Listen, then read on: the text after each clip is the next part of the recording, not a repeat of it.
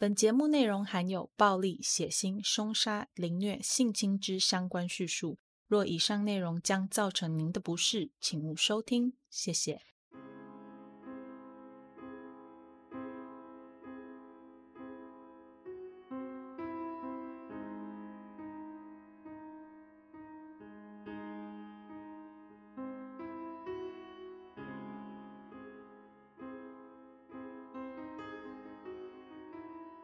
Hello，各位亲爱的 Bonus 们，大家好，欢迎回到 Them 他们的故事。我是 Molly。大家这两周过得还好吗？在这里，我要先跟大家说声抱歉哦。原本这集节目应该是上周就要上传了，可是因为我的喉咙实在是太不舒服了，所以都没有录音，就一直拖到现在，真的很抱歉。那主要的原因就是支气管炎啦。每年的差不多这个时间点，就是在差不多过年前后跟台湾换季，夏天要进入冬天的这两个时间点呢，我的喉咙都会有这个问题。来到澳洲之后，原本有好很多，可是我不知道为什么今年又开始这样疯狂的咳嗽了。我现在同事都离我超远的。呃，现在大概已经好了八成啦。那我们的 True Crime 好朋友 Lily，她有提醒我说，可以试试看用喉咙专用的喷剂。我后来真的有跑到药局去买这个喷剂来用，用完之后真的舒缓了超多。很感谢 Lily，感谢你的提醒。不然呢，我已经喝掉了一罐五百 CC 的咳嗽糖浆了，还在继续疯狂的咳，真的很崩溃耶。而且它那种咳是那种。一张开嘴巴，然后一吸气，准备要讲话的时候，就会咳出来的那种咳，就是很干，然后很不舒服，也很严重。那这周也收到了很多 bonus 的关心，谢谢你们，请大家不要担心我，我一定会好好的照顾自己的身体健康。然后啊，有一件事情蛮有趣的，就是各位。我不会隐退啦，如果要隐退的话，一定会跟大家讲，好不好？那我觉得节目才刚开始，我还不会隐退，绝对不会，好吗？好，那在节目开始之前呢，我们先来念一下赞助。第一位要先感谢我们的 J J，J J 就是那个之前有留言的简 J J。J J 感谢你，但是呢，感谢之外，我也觉得很不好意思哦，因为 J J 他的赞助其实是在一月九号的时候收到的，可是因为后来就串联活动那一集我已经先录音录完了，就没有念，然后又一直拖到现在，真的很抱歉，但也非常非常感谢你的赞助，这对我来说是一个非常非常大的鼓励。那还有一位是在一月二十八日收到的赞助，阿威，谢谢阿威，非常感谢你。嗯，赞助这件事情对我来说是额外的，就是奖励啦。但是也希望大家 多多益善。那每次讲这种事情，就觉觉得有点不好意思。那两笔赞助就感谢大家的支持啦。好，那今天的内容想必大家都已经看到标题了。关于 Richard Chase 这个杀手啊，他是一位很常在心理学上被拿出来做研究讨论的对象。大部分的心理研究人员在提到他的时候，都会去探讨一些类似像是 McDonald Triad、思觉失调症、家暴等等等的议题。除了思觉失调症之外啊，在这一集里面，我们会花一点点时间来带大家了解其他的议题到底是什么。另外啊，之前在杀手老奶奶那一集的案件里面，我们也有提到沙加缅度，就是 Richard Chase 成长的这个地方。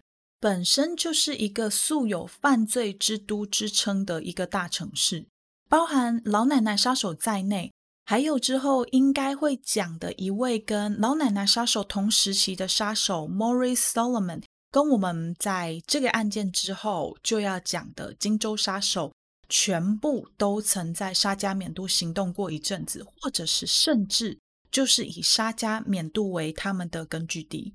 当然啦，还有更多更多。那在老奶奶那一集里面呢，我们也有介绍过沙加缅度，它是加州的首都，在淘金热潮和商业农业发展快速的情况之下，吸引了大量的人潮前往寻找就业机会。那在这些寻求生存的人里面呢，除了美国公民之外，也吸引了大量的移民。这些移民就有分成，就是合法跟非法，这让当时沙加缅度成为了一个可以说是龙蛇杂处的一个地方。今天我们要讲的这位杀手啊，就是来自七零年代的沙加缅度，被大家称为吸血鬼杀手的 Richard Chase。那到底为什么他会被称为吸血鬼杀手？还有他所犯下的案件到底又有多残忍到会被称为变态呢？就让我来一一说给你们听吧。事情要从一九五零年开始说起。Richard Chase 诞生在一九五零年的五月二十三日，他是家中的长子。在全家搬到沙加缅度后的隔年，妹妹 Pamela 出生了。Richard 的爸爸也叫做 Richard Chase，他是一位电脑工程师。妈妈 Beatrice 是学校的老师，家里总共就只有四个人。那因为 Richard 跟爸爸同名，为了要避免大家搞混，所以等一下在讲到爸爸的名字的时候，我们会统一用 Rick，也就是 Richard 这个名字的小名来称呼 Richard 的爸爸。所以主角是叫 Richard，主角的爸爸叫 Rick。那我们继续。那 Chase 夫妇两个人对孩子的管教都非常严格。据说有一次，Richard 因为不吃饭。爸爸 Rick 一气之下，便硬把食物塞进他的嘴里，逼他吞下去。结果这顿饭之后没有多久，好不容易吃进肚子里的食物，又被仅仅两岁的 Richard 从胃里面全部都给吐了出来。这种看起来几乎就是虐待的行为，在 Richard 家并不少见。根据妹妹 Pamela 的回忆表示，爸爸会在他们不听话的时候大声斥责、辱骂他们。他甚至曾经亲眼看见哥哥在不听话的时候，被爸爸抓着身体前后摇晃甩动，最后推去撞墙。除了教育相当严格、手段非常的残忍之外呢，Richard 的父母因为需要比较多的时间去解决经济上的问题，导致他们常常会忽略对孩子们的照顾。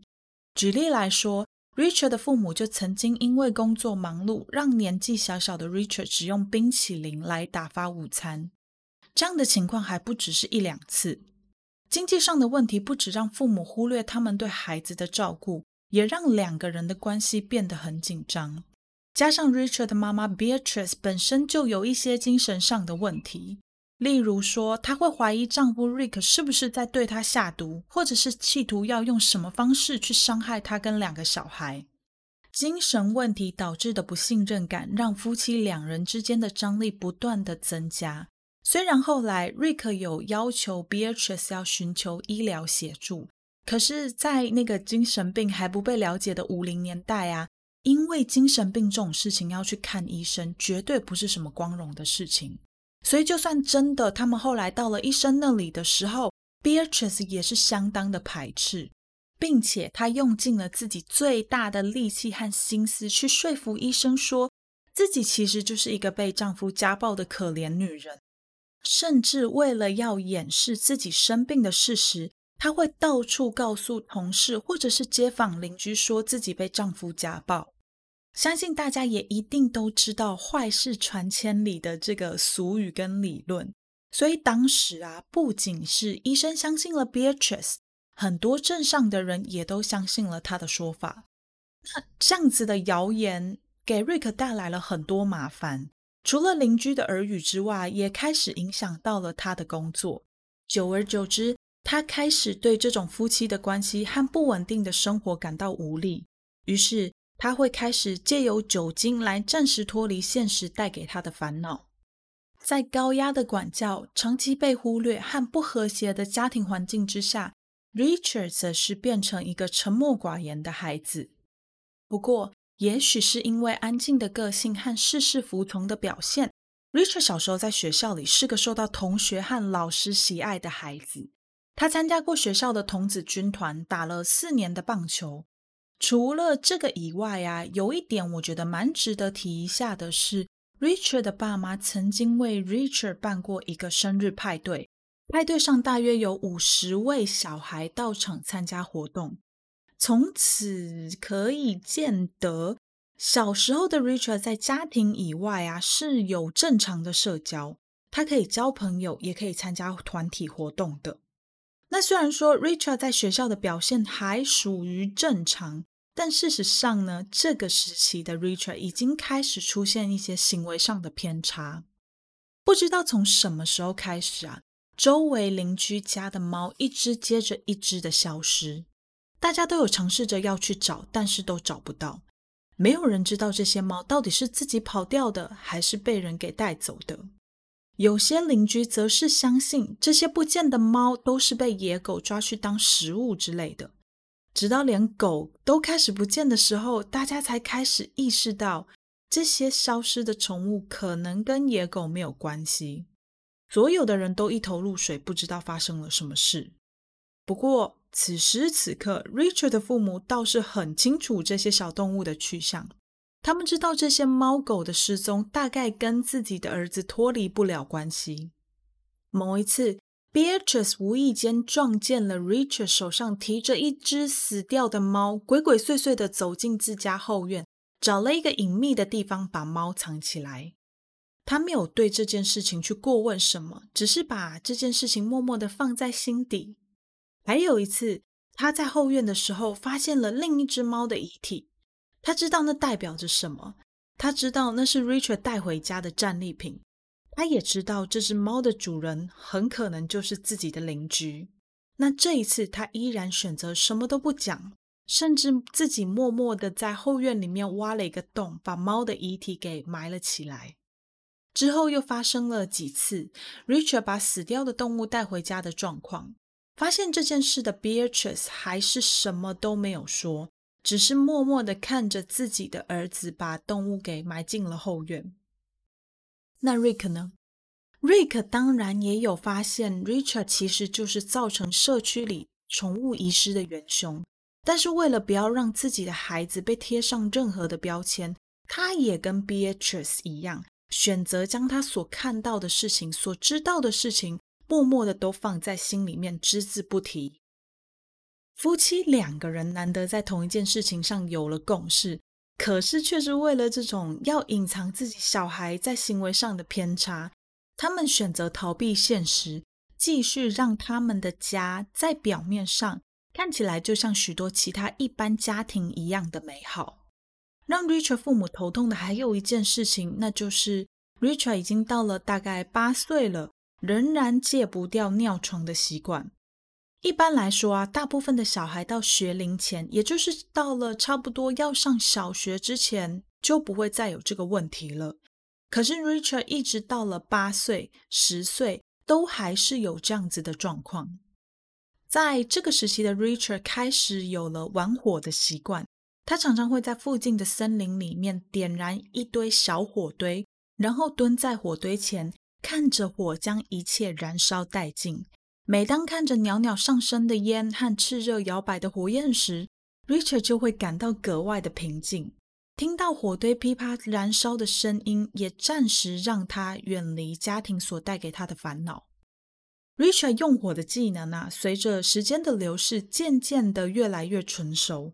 某一次，他因为再也受不了邻居家大声播放的音乐，趁着大家不注意的时候。就在那户邻居家的仓库里面放了一把火，打算把整个仓库都给烧掉，以示报复。他回到家，坐在庭院里，听着人们的尖叫声，然后看着熊熊燃烧的大火吞噬掉邻居家的仓库和房子。当邻居发现这一切都是 Richard 的杰作的时候，他气愤地冲到了 Richard 的面前，举起拳头，想要好好教训这个不知死活的纵火犯。就在他正要往 Richard 脸上打下去的时候，在屋里面听到争执声的爸爸 Rick 及时冲出了家门，制止了邻居伤害他的孩子。他诚恳地向对方表示说自己会负起一切的责任，赔偿邻居所有的损失。这一次的赔偿为家里的经济带来另一个更大的难题。原本就不太富裕的 Chase 家，更是因为这次的事件失去了他们所有的存款。当初 Trace 夫妇会选择要搬到沙加缅度的原因，就是为了要摆脱小公寓的生活，让孩子们可以有更大的生活空间。这一次的赔偿不仅让他们失去了所有的存款，还逼得他们必须要卖掉现在这栋连贷款都还没有清偿的房子，搬到另外一个规模跟之前那间小公寓差不多大小的出租公寓里面。Richard 也因为这一次的纵火被 Rick 狠狠的揍了一顿，隔天醒来之后，Richard 鼻青脸肿的跑到 Beatrice 身边，想要讨拍，却发现 Beatrice 的脸上也有被打过的痕迹。原来是前一天，Beatrice 为了要阻止 Rick 殴打 Richard，两个人在拉扯的过程当中，Rick 朝 Beatrice 的脸上挥了一拳，也才导致了这个淤青的出现。这个时候的 Richard 大概是在十一岁左右。这件事情啊，对 Chase 家的伤害真的真的很大。因为搬家的关系，Chase 家的小孩就跟着一起转到离家比较近的学校就读。Chase 夫妇则是因为经济上的困难，有了更多的争吵，他们的婚姻也因此开始比以前更加的崩坏。到了一九六五年，也就是 Richard 上高中的时候，Beatrice 再也受不了 Rick 了。他认为啊，这个男人没有稳定的工作，没事就是坐在家里喝酒，会打自己，也会打小孩，甚至还企图要毒死他们。于是就在任何人都没有预警的情况之下，带着两个小孩 Richard 和 Pamela 回到洛杉矶去投靠亲戚。在 Rick 知道 Beatrice 将孩子带回洛杉矶后没有几天，他跟着到了洛杉矶，把 Richard 带回自己的身边。Beatrice 在洛杉矶没有停留太长的时间，大概就四个月之后，她就带着 Pamela 回到了沙加缅度，跟丈夫还有儿子相聚。同年一九六五年，Richard 因为持有大麻而被警察逮捕。当他面对已经充满怒气的 Rick 的时候呢，他并没有承认自己的行为，甚至还向 Rick 狡辩说这些东西都跟他没有关系，他也不知道为什么他身上会有这么多这么多的大麻。瑞克听到了儿子事到如今还对自己的所作所为没有任何一点点的悔悟，他气到拒绝帮 Richard 找律师辩护。Richard 也对瑞克的这个行为非常非常的不谅解。就这样，没有律师的帮忙之下，当时青少年法庭就判了 Richard 要在假日的时候到沙加缅度的一些地点当免费的志工，同时还要去上一些毒品防治的相关课程。这个时候，Richard 在家庭和在个人生活上可以说是乱得一塌糊涂。但在学校，他其实是一个蛮受女生欢迎的男生。在这个时期的 Richard 长得还算好看，跟他后来被逮捕的时候样子真的差很多。他的长相是那种很干净、很清秀，在学校里面会吸引女生的男生。也是在这个时候，他开始尝试着和女生交往。他交往的对象蛮多的，一直不断的在更换。最长的一位大概是一年左右。Richard 自己本身呢，和这些女孩子在相处上面都算是和平。他对这些女生没有任何的不尊重，或者是做出任何会让这些女生感到不舒服的行为。唯一的一个问题，也是后来让 Richard 去寻求医疗协助的问题，就是。他没有办法和这些女生发生让人满意的性行为。根据 Richard 其中一位前女友表示，Richard 在每次和他亲近的时候啊，多半没有办法起正常人应该要有的生理反应。就算有了生理反应，这个时间也不会持续太久，每次都是很快的就结束了。Richard 在十八岁的时候有因为这件事情去看过医生，他告诉医生说。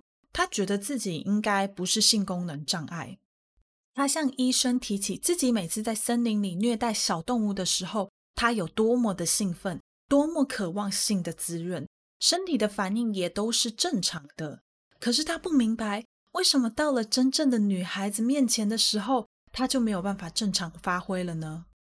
在了解完 Richard 的成长、童年和虐待动物的动机的时候，医生就告诉他说。他之所以会没有办法有生理反应，主要是因为心理的问题。这些心理上的问题有很多，可能是紧张、焦虑或是压力。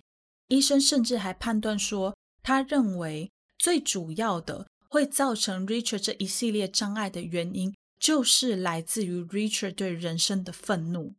如果他没有办法克服这一系列的问题，那么他将没有办法有正常的性行为。除了以上的状况之外，医生还判定说，Richard 有极高的可能患有精神和心理上的问题。不过，Richard 在这件事情之后，他是没有去做任何积极的治疗或者是咨询的。从前面的叙述看来啊，我们可以很清楚的看见，关于 Richard 的一系列行为和问题，都跟不稳定的原生家庭里脱离不了关系。除了家庭以外，另外一个我认为加强他在这些问题上面的强度的哦，特别是心理问题上的原因是，青少年时期的 Richard 开始会服用药物酒精。酒精、迷幻药、LSD 和大麻都是他日常生活的一部分。那大家也知道啊，很多时候在这些酒精和药物的辅助之下，不好的情绪是可能可以达到短暂的舒缓的。不过，当药效退了之后，原本你低落的情绪只会随着药力的消退，跟着一起被放大好几倍。所以，喝酒、吸毒的人只能不断的靠加重剂量来达到原本的快感。这是造成酒精成瘾和药物成瘾的其中一个原因之一，同时也是很多人在服用酒精药物之后，忧郁症和焦虑症等等的精神疾病会变得比以前更加严重的原因之一。那 Richard 的父母在知道自己的儿子有酒精和药物成瘾的问题之后，虽然很不满意他的行为，但他们的想法就是。哦，这只是青少年对自己未来方向感到不确定，所以才会靠着这种药物来麻痹自己的情形。等到他长大一点，就会有所改善，或者是他这样子的行为并不是出于他本人的问题，而是被周围的邻居和学校的同学给带坏了。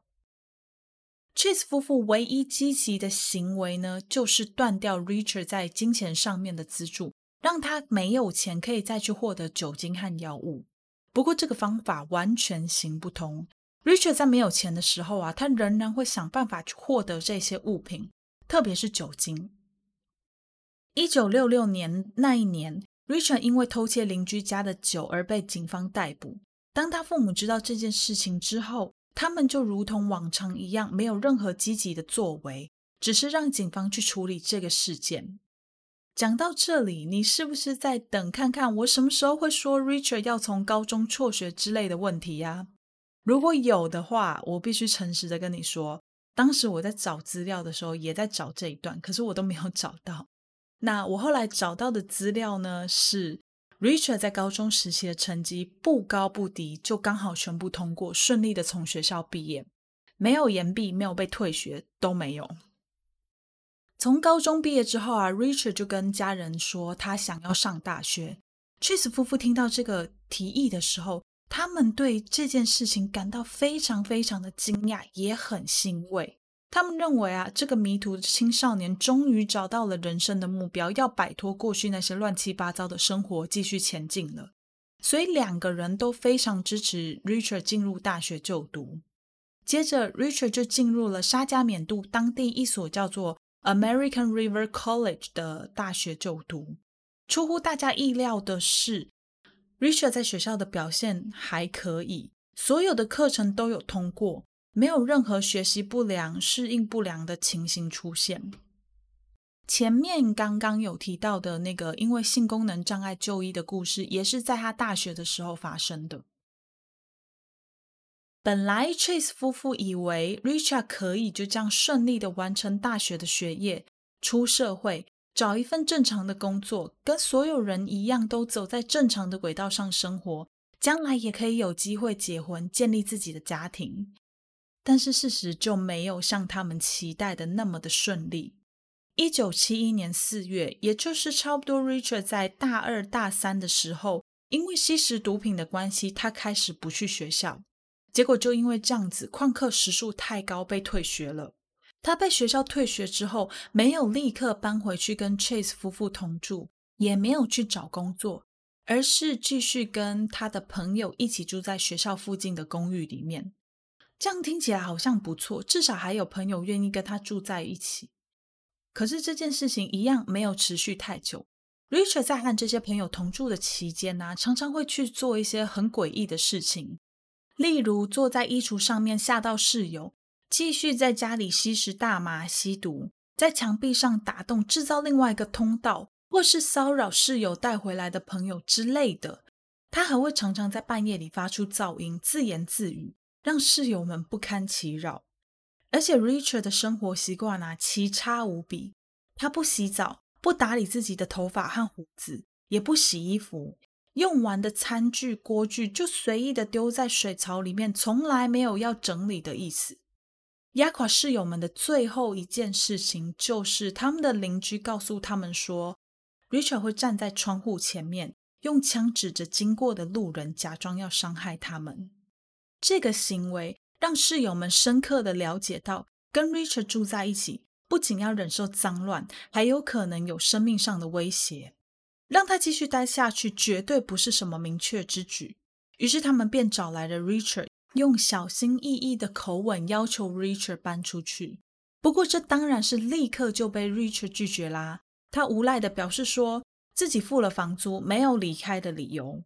室友们眼看 Richard 拒绝的那么干脆，那么直接，为了避免冲突和麻烦。他们也不愿意和他多做争执，就自己搬出去了。旧的一批室友搬出去之后，其中一个前室友的哥哥和这位哥哥的朋友就一起搬进了这个公寓，和 Richard 住在一起。不过，同样的事情再度上演，而且似乎还有越来越严重的趋势。他开始会裸着身体在家里走动，完全不管其他人的眼光，让新室友来家里拜访的朋友尴尬无比。没有多久，新的室友就半哄半骗半威胁的逼着 Richard 必须要搬离这间房子。在离开和别人的同居生活之后啊，Richard 搬回家跟家人住在一起。他在刚搬回家的时候，有尝试着要找一些工作，不过每份工作都没有持续很久。不是他开除了老板，就是老板开除了他。在这个时候的 Richard 夫妇呢，已经面临到婚姻即将破碎的问题。他们在一九七二年五月的时候正式展开分居的生活。他们让两个小孩去自由选择，说自己想要跟谁住在一起。妹妹 Pamela 后来选择了爸爸 Rick，Richard 呢则选择了妈妈 Beatrice。虽然 Richard 说是选择跟妈妈住在一起，但他还是很常去拜访 Rick。并且尽量要让自己跟父母相处的时间可以是平等的。从此，Richard 就开始了不断在爸爸 Rick 和妈妈 Beatrice 之间来回的生活。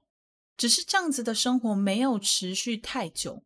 之前有提到说啊，Beatrice 一直怀疑 Rick 对自己下毒的事情，这不是一个事实。但是这个行为在某种程度上也深深的影响着 Richard。在刚开始。Richard 离开 Rick 的时候呢，他觉得自己的人生得到了救赎。他认为啊，离开 Rick 之后，他被下毒的日子就可以从此结束，以后再也不会有任何身体上的不舒服。可是过了一阵子之后，他发现他身体上的问题还是没有得到解决。Richard 依然跟以前一样，总是觉得自己很疲倦，怎么睡都睡不饱，偏头痛的问题也一直都没有改善。恰巧这时候啊，Beatrice 又对于 Rick 在某些时候可以同时拥有 Pamela 和 Richard 两个小孩子的陪伴而感到嫉妒，所以他变本加厉的向 Richard 强调说，Rick 以前对他们家暴的事情。他不断的去提醒 Richard，Rick 以前怎么打他，怎么用言语羞辱他，怎么在他的食物里下毒害他不舒服之类的事情。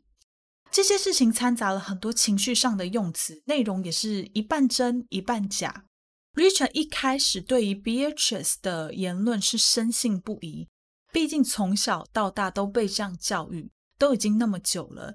加上很多事情其实都是真的，对于那些假的事情，他不确定，但他也只能选择相信。这些说法让 Richard 渐渐的去减少拜访 Rick 的次数，就算去拜访了。他也不会去吃任何一口 Rick 提供的食物，但没有过多久，Richard 就发现我的身体不舒服的那些问题还是都存在呀。他还是一样会感到不舒服，一样感到疲倦，身体一点恢复的迹象都没有。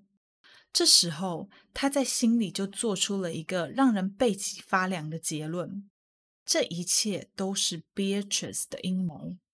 他心里想，既然已经离开瑞克，没有跟他住在一起，也没有吃他提供的食物，问题仍然存在。那么可能性就只有一个，那就是下毒的人根本不是瑞克，而是 Beatrice。当他在心里做出这样的结论之后，连他自己都吓了一跳。他没想到，他居然被骗了那么久。那个告诉他说除了自己之外，其他人都不可以相信的妈妈 Beatrice，居然才是欺骗他、下毒要毒害他的人。Richard 他没有办法接受这样的事实，和 Beatrice 大吵了一架。他们吵架的次数越来越频繁。某一次，Richard 跟 Beatrice 吵到最后，因为 Beatrice 害怕 Richard 的种种暴力行为会对他的人生造成伤害，情急之下，他拿起了电话准备报警。没有想到，Richard 直接冲上前去阻止。在拉扯之中，Beatrice 仍然顺利的拨通了警局的电话。可能是意识到警察很快就会来到了现场，Rich 他没有多做停留，立刻狂奔出了家门。在警察赶到现场之后，他们有问 Beatrice 说要不要对这件事情采取进一步的法律行动。Beatrice 拒绝了，他认为儿子的这些状况很可能都跟精神疾病有关，把他送进监狱是一点点帮助都没有的，所以他没有想要做任何进一步的处理，就让这件事情不了了之。之后，两个人也不断的为了类似的情形产生了口角，而且还越来越糟糕，越来越离谱。直到 Beatrice 意识到自己真的没有办法跟 Richard 继续在一起生活的时候，他决定要跟 Rick 协议，把两个小孩子做交换。于是 Pamela 搬回到 Beatrice 家，Richard 则搬到 Rick 家。在那之后不久，一九七二年的十一月份，Chase 夫妇完成了离婚手续。在这段时间里面呢，跟 Richard 住在一起的 Rick 也有尝试着要 Richard 去找一份可以养活自己的工作，试着不要继续依赖家里和政府的补助生活，要赶快经济独立。Richard 也曾经尝试过一些正常的工作，不过跟之前一样，没有一份是持久的。后来，他干脆直接以自己身体太虚弱的理由拒绝出门找工作，两个人就因为这样产生了很大的争执。另外一个让父子两个人争吵不断的点是，Richard 一直跟 Rick 说自己需要一台车。讲到这件事情，就让 Rick 更生气啦。他觉得说，Richard 要车干嘛？他又不用出去工作，买车给他根本就是浪费。何况自己已经尽全力在弥补过去所犯下的错误了，实在没有做到这样子溺爱小孩的程度。他要什么就给什么。瑞克告诉 Richard 说：“如果你想要车的话，就赶快去找一份工作，存了钱自己就可以买一台车了。” Richard 自己则认为没有车，我找什么工作？在两个人都坚持自己的结果之下，Richard 离开了爸爸 Rick，搬回到妈妈 Beatrice 家。和 Beatrice 跟 Pamela 住在一起。Beatrice 好像忘记了之前的教训，他张开双手欢迎 Richard。我自己个人是觉得这有两种可能。呃，对 Beatrice 来说啊，这种应该有一点是那种离婚之后抢赢小孩的快感。那另外一个呢，则就是很天然的来自于母亲的天性。那有鉴于 Beatrice 自己本身也是一个精神有问题的人。我真的不知道哪一个的成分比较多。基本上，Beatrice 她是非常欢迎 Richard 回到他身边的，但是 Richard 的妹妹 Pamela 就不这么觉得了。Richard 对他而言是非常陌生的，他常常认为啊，这位自言自语、说着似乎只有他自己听得懂的言语，或者是发出一些像野兽一样叫声的男人，跟他过去所认识的哥哥差异实在太大了。自己还是能躲多远就躲多远吧。Richard 在搬进到 Beatrice 家之后，和以前一样，会不断的强调自己生病，什么骨头位移啊、心脏缩小之类的问题。基于担心儿子的健康，Beatrice 开始会带着 Richard 四处就医。大家也知道，过去精神疾病这种问题并没有受到很大的重视，人们甚至会去排斥讨论它。这也是当年 Beatrice 没有积极接受治疗的原因，因为他们害怕一旦被人知道自己有精神疾病，或者是去看精神科医生，那就代表人们会开始排挤他、远离他，把他当成一个像怪物一样的东西来看待。所以，当 Beatrice 带着 Richard 四处就医的这个过程当中，他们从来都没有往精神问题的方向去寻求协助。事实上啊，Beatrice 对这种带着 Richard 到处看医生的生活感到很疲倦。他知道 Richard 很可能没有什么健康上的大问题，不过只要每一次 Richard 说他哪里不舒服、哪里怪怪的时候，Beatrice 还是会努力的想要扮演一个好母亲的角色，带着他去看医生。另外，还记得 Richard 跟 Rick 闹翻的原因之一吗？就是买车的那个原因。在 Richard 回到 Beatrice 身边之后啊，他也提出了一样的要求，那就是想要拥有一台自己的车。Beatrice 当下是有答应的，不过因为他的手头实在没有那么宽裕，于是他给了 Richard 一个折中的办法，就是他告诉 Richard 说，他愿意帮 Richard 负担买车的费用，不过要他等一下，等他存够了钱，就可以帮 Richard 买车了。这样的言论在 Richard 的认知里面就是一种拒绝，这让他对母亲 Beatrice 感到非常非常的不满。可能是觉得自己如果连跟妈妈都正面闹翻的话，大概就真的没有地方可以去了。Richard 依然跟妈妈大吵，可是程度上面似乎有变得比较节制一点。但你以为这样就没事了吗？像是在抗议一样啊！Richard 找到了另一种方法来威吓跟他住在一起的妈妈和 Pamela。Richard 开始会在晚上煮东西，不过他从来没有真的成功的煮出任何一道菜。每一次他使用过的厨房啊，都一定是脏的、乱的。那些烧焦的食物和锅子就被留在厨房里面堆着，直到有人去清洗为止。那这个人一定就是妈妈嘛？那他还会在晚上把家里的暖气和窗户同时打开，不管天气是热的还是冷的。然后他会把自己全身脱得精光，躺在沙发或者是地上蠕动。对你没有听错，他会裸着身体在沙发或者是地上蠕动，非常的让人不能理解。这些举动呢，除了我们不能理解之外呢，也让亲临现场的 Beatrice 和 Pamela 感到厌烦又害怕。最后，Beatrice 她算是妥协了，把自己的车给了 Richard，还给了他一些钱。果然，Richard 就变乖了。虽然还是会有一些奇怪的举动出现，不过比起以前是收敛了不少。Richard 开始会开着车在外面闲晃，Beatrice 也从来没有过问说儿子去了哪里，做了些什么事。只要他能够暂时还给自己和 Pamela 一个平静的生活，他就一点都不愿意去想儿子到底是发生了什么事。某一天。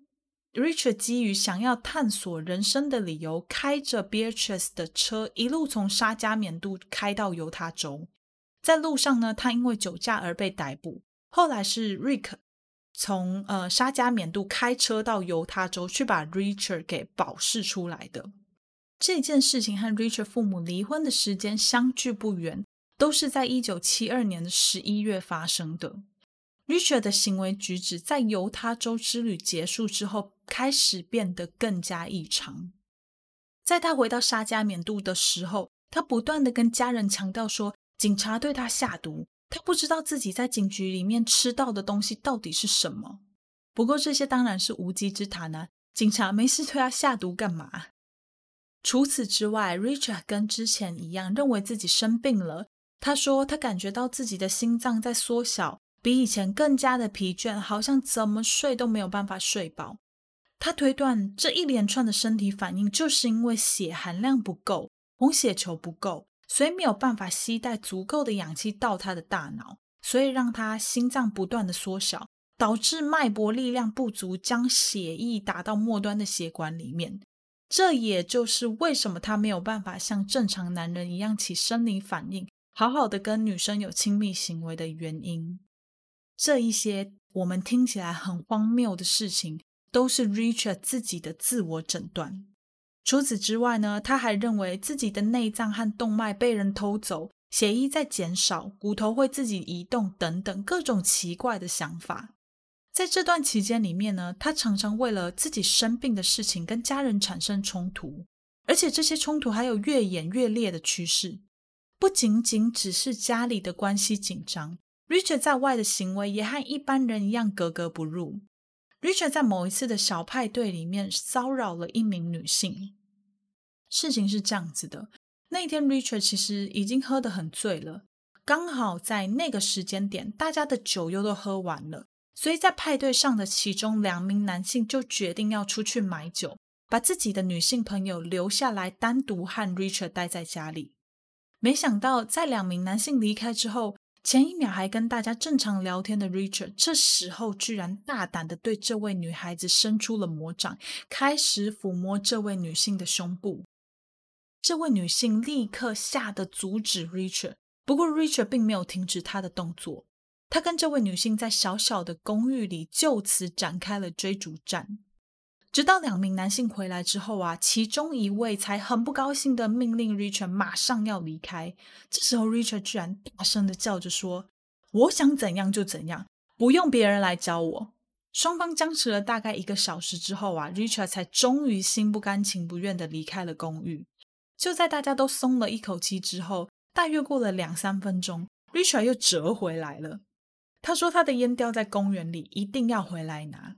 有了刚才不久的教训，他们哪里还敢让 Richard 随便在家里走动呢？Richard 生气的大叫着说：“你们都没有权利可以叫我离开，你们都没有资格可以告诉我该做什么，或者是什么时候要做什么。”争吵之中。原本只是口头上的争执，慢慢的演变成了肢体上的冲突。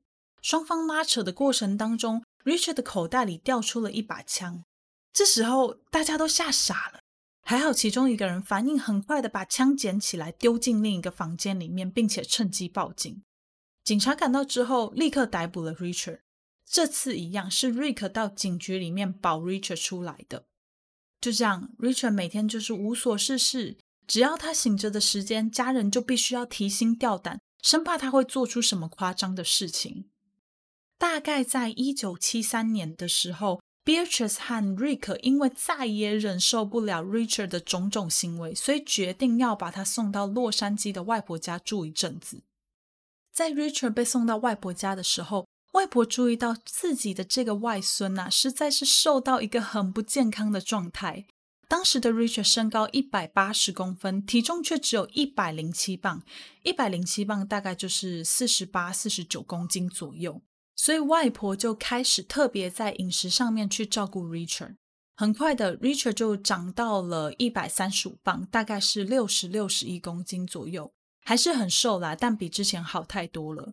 同时呢，呃，外婆也帮忙 Richard，就是剪去了他的头发、胡子，带他买了新衣服，让他可以看起来像一个正常的人，不要像一个流浪汉一样。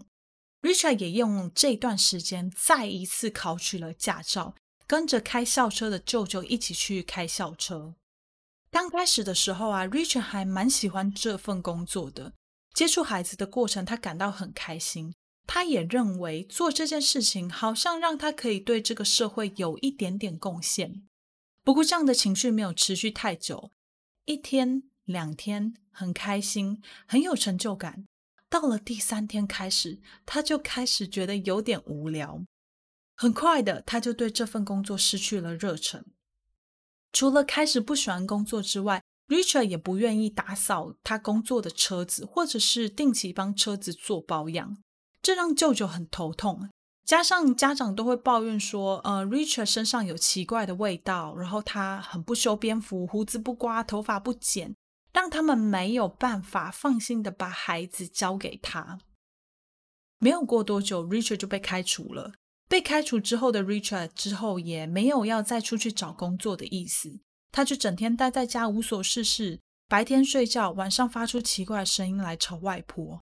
外婆看到之后很生气呀，一方面是他自己的生活被打扰了，另一方面是他不想要去照顾一个不知长进、对社会一点贡献也没有的人。于是，Richard 又被送回了妈妈 Beatrice 的家。被送回 Beatrice 家的 Richard 又开始说自己生病了，并且强迫 Beatrice 要带他去看医生。如果 Beatrice 不照做，他就自己叫救护车。这个状况一直持续到某一次在看诊的时候呢，呃，医生直接告诉 Beatrice 说：“你儿子在健康上面可能没有太大的问题，不过他可能在精神方面有很大很大的问题，所以就把 Richard 留在医院里面做留院查看。”就这样，Richard 暂时被关进了医院。不知道是治疗达到了效果，还是因为 Richard 想要脱离不自由的医院生活。等到 Beatrice 再次回到医院的时候，发现 Richard 的状况比之前实在好很多了，所以他就把 Richard 接出了医院。不过出院之后的 Richard 病情立刻急转直下，他开始做出了更多比以前还要夸张的行为。例如，他会把切片的柳橙顶在头上，让维他命 C 可以透过皮肤穿到他的大脑里面。他还会没事就靠着墙壁倒立，认为这样可以帮助血液流到大脑，让氧气也可以顺便输送到大脑。此外，他开始会变本加厉的去讲一些纳粹啊跟外星人有关的事情。他认为这些人会来把他抓走。哦，对，他还会说自己是神选之人。拥有可以看穿对方在想什么事情的能力。此外啊，他的暴力程度更胜从前。在某一次他暴打 Beatrice 之后，他又被送回了 Rick 家。这时候的 Beatrice 已经完全对儿子失去了信心，他不愿意再忍耐，过着那种迁就 Richard 的生活。Rick 接走 Richard 之后，就陪着 Richard 帮他找了一个小公寓，让他一个人住在这个小公寓里面。他认为，只有使出这种手段，强迫的手段，才可以逼 Richard 独立，过上一个成年人该过的生活。从此，Richard 就开始一个人的生活。好，我们案件先说到这里。下周我们会继续把 Richard 独立一个人生活到他犯案的过程，通通告诉大家。虽然案件只讲一半，但我不知道大家有没有跟我有一样的感觉，那就是。Chase 夫妇两个人都在孩子需要被爱、被保护的时候，没有去做这件事情，反而是到了孩子需要独立、需要自主的时候，开始过度保护他们。我自己是觉得这种状况很吊诡啦，不知道大家的想法是不是跟我一样？再来啊，我想要跟大家分享一些在做这些案件的时候所查到的资讯。第一个就是关于 McDonald Triad 的这个名词的部分。我想，如果你有听过很多真实犯罪节目的人，嗯，或者是说你有阅读过很多类似书籍的人，你一定有听过或看过很多节目跟书籍都有提到过这个词汇。特别是很多的有关于 Richard Chase 的书和文献里面，一定都会讲到这个词。那这个 McDonald Triad 到底是什么？今天我们就来花一点点时间来了解一下 McDonald Triad 的这个理论的根据是什么，它的由来，还有它是不是真的像提出这个理论的学者说的一样那么的绝对？好，这个 McDonald Triad 同时又被叫做 Triad of Social Path，或者是 Homicidal Triad，翻译成中文就是反社会人格三要素，或者是杀人狂三要素。不管是哪一个翻译，听起来都不太妙。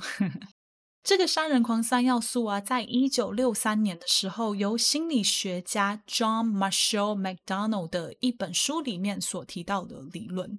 他和一群心理学家跟 FBI 的探员对一群罪犯做了一系列的统计和调查，结果显示，如果在童年时期有以下三个行为的话。长大之后，可能就会成为连续杀人犯，或者是犯下其他的暴力罪行。三个行为包含虐待动物、纵火和尿床。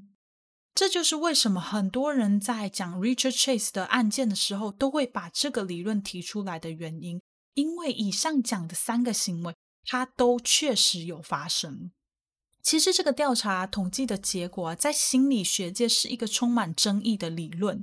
有争议到连 Dr. McDonald 本人都对这个结果充满着怀疑。原因是他们当年在进行这项调查的时候，样本数太小了。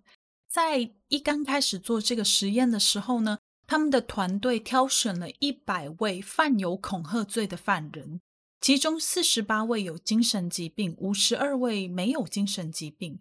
那这些犯人的年龄分布大概就是在十一岁到八十三岁之间。我不知道大家看到这样的样本数量之后有什么想法。在我看到这样的样本数之后，有一点点的疑惑，所以就去查了一些跟统计学相关的内容，也问了有统计学背景的朋友。我查到的资料跟我朋友都表示啊，这样的样本数的确太少，而且采样的方式也很有问题。我想，Dr. McDonald 应该是自己也认为这样的方式不足以去证明那三个行为和犯罪有直接的相关性，所以才会连他都质疑这样子的结论。后来也是有其他的研究团队对这个理论去做更多的调查和研究。不过一样的问题，那就是样本数太少，参考价值偏低。听到这里啊，大家会不会觉得说，嗯，Molly 你在讲什么废话？既然不是一个被公众认可的理论，你还在这边讲什么？好，那我就来告诉大家说，Dr. McDonald 的这个理论呢，并不是完全没有用的。再后来，研究就表示说。刚刚我们前面提到的那三个行为，虽然没有和连续杀人、暴力犯等等的问题画上等号，但是这些行为却和一个人在童年时期被家暴、被忽略有一定程度上的连结。Dr. McDonald 认为，小朋友之所以会去虐待动物，其中的一个原因，就是因为长期受到年龄比他大或者是有权威的成年人虐待所导致。因为施暴的对象的年龄比他大，或者是地位比他高，受害者还没有还击跟反抗的机会，所以才会把自己的愤怒转到小动物的身上，借由学习类似的行为，取回对自己的掌控权。纵火和虐待动物有类似的道理，因为没有办法反击，所以只好选择另外一个方式来发泄。那尿床这件事情就很特别了。我特别去查了关于尿床的资料。首先查到很多资料是在讲说，小孩之所以会尿床，是由于长期被大人忽略所造成的。有趣的是啊，在台湾三军总医院小儿科部的页面上面，就有对尿床这个问题做了很详尽的介绍。首先，尿床不可以叫尿床，它在 DSM 三。第三版里面就是那本我之前提到的心理疾病的书籍里面，他有提到尿床，并且给了他一个学术性的名字，叫做功能性遗尿症。那所以以后大家在讲尿床的时候，就不要讲尿床了，要讲功能性遗尿症，有点绕口哈。会造成这个功能性遗尿症的原因呢，包含。遗传、心理压力和疾病等问题，在三军总医院的网站上总共有列了七项，大家有空可以去看看，是中文的，所以不用担心会有阅读上面的问题。其中呢，心理压力这一点就引起了我的注意，就如同刚刚讲的，在很多精神科的研究资料上面都显示，遗尿问题是孩童退缩与需要更多照顾和注意的一种表现。简单的来说，就是被忽略的一种表现。那但是网页上面也有写，大部分的尿童并没有潜在性的心理问题，而且心理治疗是无效的。嗯，所以从这样矛盾的资讯看来，功能性遗尿症的问题在医学界里面可能还是有一些争议存在的。不过大部分的文章也都说了，其实不用太担心，只要不是病理性的因素。像是膀胱炎啊、呃尿道感染这类的问题的话，大人其实是可以不用太担心小朋友尿床的问题。那最重要、最重要的是啊，小朋友尿床的时候，大人平常心就好，不要去责骂或者是过度反应，因为大人的这些过度反应啊，才是造成小朋友心理的问题的元凶之一。那所以其实。结论就是说，尿床呢，它有可能是心理的问题造成的。不过，这样的案例非常非常的少。那如果是心理问题造成的话，当然用心理的方式去解决是有用的。可是，如果不是心理问题造成的话，你去做再多的心理治疗都是无效的，因为你没有对症下药嘛。好，那回到我们的杀人狂三要素。在后来更多的研究里面，就不太再把 McDonald Triad 当做是暴力犯罪的最主要因素，因为同时也有很多符合这三个要素，但是他们就从来没有表现出任何不当的行为的人出现。二零一八年的一篇研究扩大了研究样本，研究结果认为啊 McDonald Triad 并不能完全去证明有这三个行为的小孩未来一定会成为杀人犯或者是强奸犯，可是却可以证明这些小孩都有着失能的家庭。这个说法和当年 Dr. McDonald 的说法几乎完全吻合。McDonald Triad 我们介绍到这边，就是一点点小小的补充给大家。另外，我想要提的是一个关于大人当着小孩子面吵架的问题。以前的人呢，都会认为大人在小孩面前吵架没有关系。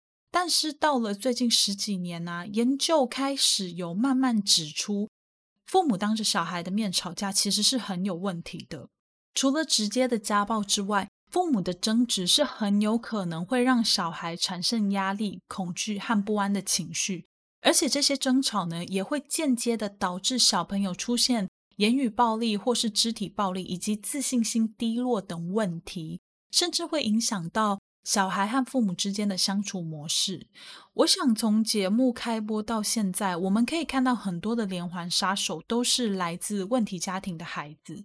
如果我们再跳回去检视这些案子的话，就会发现那些有找到凶手的案子，除了澳洲捅尸案的 John Bunting 之外，其他的人都来自不和睦的家庭。不过 John Bunting 他确实也是有在成长过程当中经历过一些不好的对待，只是不是来自家庭，而是来自其他人。我记得之前呃，好像是上上周吧，我有在 IG 和 FB 上问大家说。你觉得犯罪的人他是后天养成呢，还是先天决定的？IG 上面有一百五十六个人就回答这个答案。那那个 FB 拍谁哈？我没有存到档案，没有截图到，所以找不到那个根据。不过呢，回答 IG 一的一百五十六个人当中呢，其中八十九个人认为是后天养成，十一趴的人认为是先天决定。答案没有说哪个是对还是错。因为在我看过这么多真实犯罪的案件之后，我们不可否认，的确有些杀人犯他们的家庭或是成长背景经历都没有什么特别的地方，受到的伤害大概就是，嗯，我们成长过程当中也会经历到过的那些事情。可是这一些相对我们而言影响比较小的经历，居然会让某一些人成为连续杀人犯。所以说。先天说是很有可能存在的，也许某一些人他们脑回路或者是在情绪控管，在先天上就存在着某一种缺失，也不一定。哎，这里提一下，我不知道大家知不知道，连环杀手的大脑跟我们一般人的大脑是不一样的，这是一个另外一件很有趣的现象啦。以后有机会再跟大家去分享，说我之前去墨尔本旧监狱参观的时候，导览人员跟我们分享了什么。好，回来。而犯罪后天养成的这个假设啊，相对来讲更容易被人们接受。好，那关于这个议题呢，我点到这边。如果你有什么想法，都非常欢迎来跟我分享。那我们案件和讨论就到这边结束。来念一下留言吧。超久没有念留言呢，累积很多。我们这周先念一些，然后剩下的再把它慢慢念完。呃，虽然慢慢念完，但是大家还是不要吝啬给我一些呃留言哦。好，那我们就先从那个就是 bonus 留言专区，就是从 Linker Tree 的那个留言开始。好，首先是第一位十二月二十日的 Alice，最近每天骑车上班一个小时，来回两个小时，陪伴我的是 them 他们的故事。其实接触 podcast 也是近期两个月的事情。从原本只听音乐骑车，到现在都听真实犯罪案件骑车回家，用心的准备跟好听的声音，真的变成陪伴我骑车上班的好伙伴了。爱心，希望你能继续加油，但也不要忘记自己要注意安全跟健康，一定要有足够的睡眠以及生活品质。我一定会继续收听的，谢谢你的努力。好，那先谢谢 Alice 的留言。关于生活品质跟健康这个问题呢，这也是为什么会改成一周啊，不是一周更新一次，是呃一个案件隔一周的原因，是因为我其实都会想要尽量把资料收集全啦。那如果说我就很赶着要在每一周都更新的话，其实对大家来说，可能资料就没有办法听得那么全面。那因为我现在的资料来源很多。就是包含网络啊、书啊。现在有些如果我觉得已经收集够多资料的话，我会去看纪录片，但是不是每一部我都会去看纪录片。那所以其实资料来源很多，我就是尽量希望可以让大家看到全面。这也是为什么我要呃做一个案件休息一周，做一个案件休息一周的原因，因为我想要达到那个就是资料收集的平衡跟我的生活之间平衡的这个这个 balance 这样子。那就谢谢你的留言，然后我会继续努力的，谢谢你。好。再接下来是我们的老听众哈卢，他在十二月三十一日的时候留言：“Molly，你要有自信啊！我真的很喜欢你的 Podcast，语速跟口条都很棒，是我最喜欢的。我很喜欢单口的 Podcast，大概是觉得双口 Podcast 另外一个插嘴或者是反应的声音会打断听的感觉。有些搭配好的就顺顺听，搭配不好的就只想叫那个在旁边发出无意义声音的家伙闭嘴。”单口比较能够沉浸其中啊。好，哈鲁真的很可爱哦。我光是隔着这个荧幕，我都可以听到他的声音。好，那我没有没自信啦，我还是很有自信的。我对自己的内容是非常有自信的。我那天，我那天好像在跟另外一个 bonus 聊天的时候，我才跟他讲说，我不相信有其他的 podcast 可以做到像我这样把内容都讲的那么那么的仔细，那么的完整。因为我的参考资料实在太多了，常常我在做这些案件的时候，我的参考资料大概会有十几、二十个网站是我会去看过，当然最后采纳的不一定啦。可是就是这些内容真的是非常非常丰富，然后我至少又会再看一本书，一本跟这个案件相关的书，所以其实资料来源一定是非常非常完整丰富的哈。那我自己也很喜欢单口的 podcast，然后双口的也会听啦。可是我最近现在慢慢开始比较比较少听这个真实犯罪的 podcast 了，有点累，不知道为什么。但大家不要担心啊，我还是会继续做节目哈。关于你在下面继续提到的那个案子呢，其实也是我下一个要讲的案子，因为其实大家已经问过荆州杀手，问过好多次了，问我说我会不会做。那谢谢 Hello 的留言，也谢谢你的鼓励跟喜欢。我们下一个是燕燕，燕燕她说：“你好，我是一直默默潜水听你 Podcast 的人。记得之前 Podcast 刚爆红时，就会去类别栏搜寻所有真实犯罪的节目，订阅下来，慢慢的听，包括 Lights Out 熄灯之后、出快他说犯罪等等的节目，我都很喜欢。”每个人的主持风格都不一样，切入案件的主题方式也很不同。排解上班时间听音乐听到厌世不知道该怎么办的我，我们上班是允许听耳机的，所以没有偷听的问题。希望你在搜集资料和写稿的空档可以多休息，加油！哦，谢谢你，燕燕，谢谢你的留言。嗯，你讲的那三个节目呢，也是我一直在节目上都推给大家，然后我自己都有在听的节目。呃，每个人的选案啊，讲的内容啊，还有他们主持的风格，都是完完全全不一样的。那也谢谢你喜欢我们的节目，我有好好的休息，我现在真的有好好休息，我现在不会熬夜去写稿或者是剪那个编辑了哈，所以不用担心。好，那就谢谢燕燕的留言。下一个留言是 Sean，Sean 说很喜欢你的节目，声音很好听，也很流畅。上下班途中、吃饭、健身都会听，希望节目能越来越好，越来越多人听，也会分享。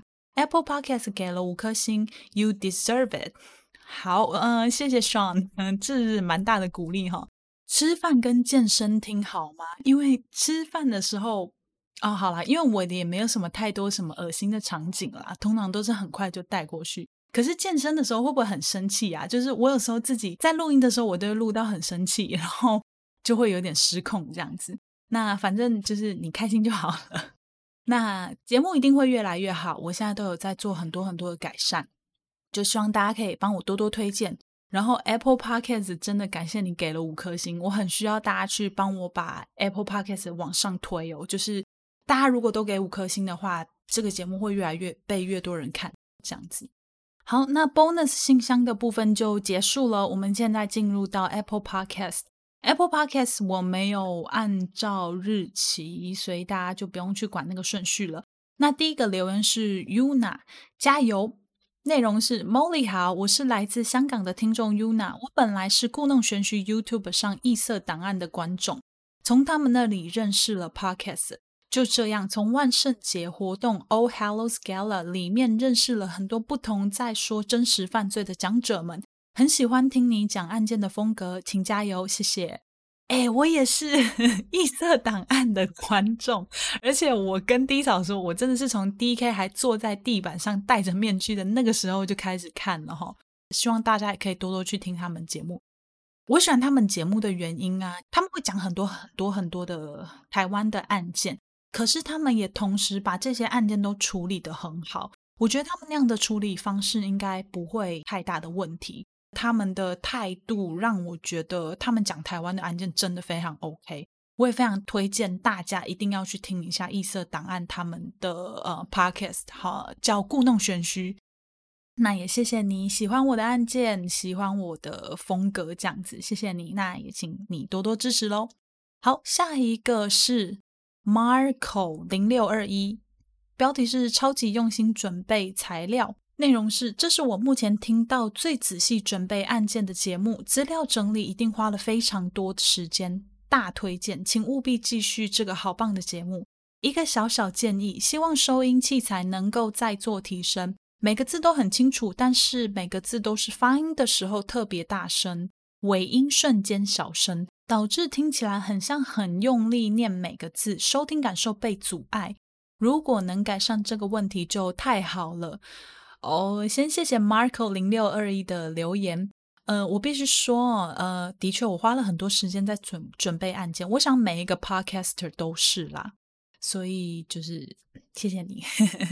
那关于收音器材的这个部分呢？呃，那关于收音器材的问题，以后一定会再做升级。现在因为有开放这个小额赞助，那我小额赞助我不会把钱就收到自己口袋里面，我会优先就是做节目的升级。所以如果说之后有收到赞助的话，第一个我想要先做一个秘密的 project，这个等到出来的时候再跟大家说。那那个 project 结束之后呢，我会再做呃，包含是麦克风上的升级啊，还有软体上面的升级。麦克风上的升级会优先啦，好不好？也谢谢你的提醒。那以后我在讲话跟录音的时候，我会再注意一下这个发音的问题。谢谢你，好也那也要继续支持我们哦。好，再接下来下一个是这个英文，我不知道应该要怎么念，是 S Y U A N 下划线 C H E N，标题是超有趣，内容是很喜欢你叙述故事的方法，超期待每周更新。好，谢谢你的喜欢，然后也谢谢你喜欢我的风格，那我会继续好好努力加油的。然后我们现在没有每周更新哦，我们现在是一个案件，然后休息一周，一个案件休息一周这样的方式，对我来说比较刚好，好吗？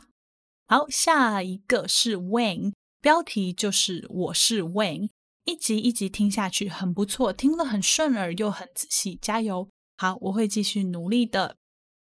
好，接下来的话是。一二三 a a a a 一二三，标题是这不推不行，内容是详细的言语让人很有情境。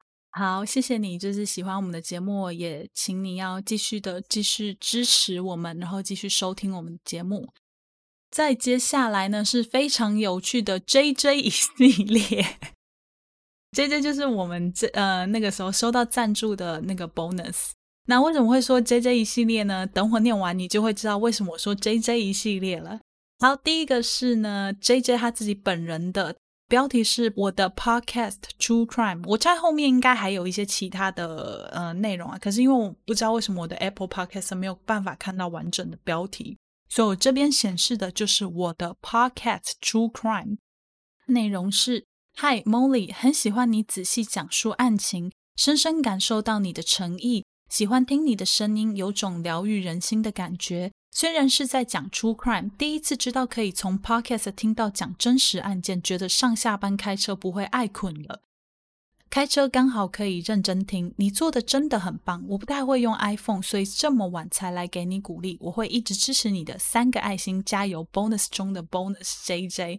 你知道 J J 他也是一个我很感动的一个 bonus 之一，因为他就是之前在跟他聊天的时候，他都会跟我提到说 bonus 之类的，就是他记得他自己就是一个 bonus，然后也让我格外的感谢哦。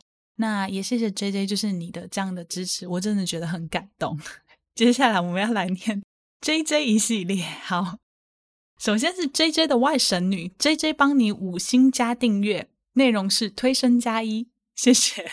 接下来是 J J 的侄女，J J 帮五星订阅三连发推坑推推推。接下来最后一个是 J J 的正妹侄女，J J 五星订阅冲半天推爆。好，这就是我们的 J J 一系列。谢谢你 J J 的各位亲友们的收听，这样子。那我会继续在这个 podcast 上继续努力的。然后下一个这个听众也是呃，我非常感谢的一位哦，他的。昵称是 C H I A 七六七二一九，我不知道这样应该要怎么念。标题是案件内容详细有品质，内容是如题，喜欢案件内容的详细度，感觉做了大量的资料调查研究，值得赞许。声音也很好，不过说故事的调性，个人觉得可以再微调。整体很棒。I G 有私讯一点建议，希望有空 Molly 可以再看看。好，谢谢这位呃 Bonus 的留言。我必须要说，我有看到你的那个 I G 的那些私讯，然后我有回复，不晓得你有没有看到。可是我觉得很感动，因为这位 Bonus 他在做这个呃建议的时候呢，他给我的建议都是我之前其实会有点不知道要怎么改善的。也有一些人告诉我说，哎，这个问题需要改善，可是没有告诉我要怎么改善，所以我就只能继续把那个问题晾在那边。那这位 bonus 呢，很让我感动的，就是他有跟我说要怎样去改善这个问题，而且他有实际的给我范例。对于我这种努力型没有天分的选手来说，这个很重要。就是我希望大家给我的建议是有一个实质的东西，有一个实质的例子，这样我才可以知道我下次要做调整的时候，我要朝什么方向去。要不然我真的要调很久。我之前就跟大家讲过了，我的适应期可能会很长，因为我就不是那种很聪明、很有天分的人，我是靠努力在前进的，好吗？那就也谢谢你的呃这个留言，我有把它特别把你每个那个细项都写在我的笔记本里面，在写稿之前我都会稍微阅读一下。那希望就是这次的写稿是有进步的，如果没有的话，也要再麻烦你就是多多给我一些新的指教了。真的非常感谢你。好，那我们今天的留言就先念到这边，请容许我之后慢慢的把这些留言念完。那大家也不要因为好像留言太多念不完就不给我留言了，还是要给我新的留言，因为我看到新的留言，心情就会变得很好，好吗？然后，呃，看到留言这件事情真的是一个可以推动创作者前进的动力，所以大家真的有喜欢创作者的话，就尽量去帮他们留言鼓励。这边也要提醒一下，IG 或 FB 的连接呢，我们都有放在叙述栏里面。想要看到照片或者是不定期补充的 bonus 们，可以去加一下我们 IG 满千送直播哦。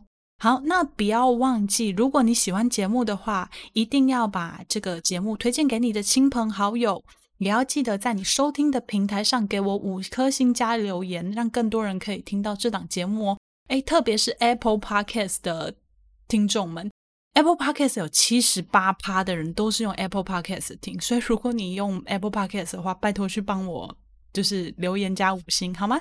那今天就谢谢大家收听啦，我是 Molly，我们下期再见喽，拜拜。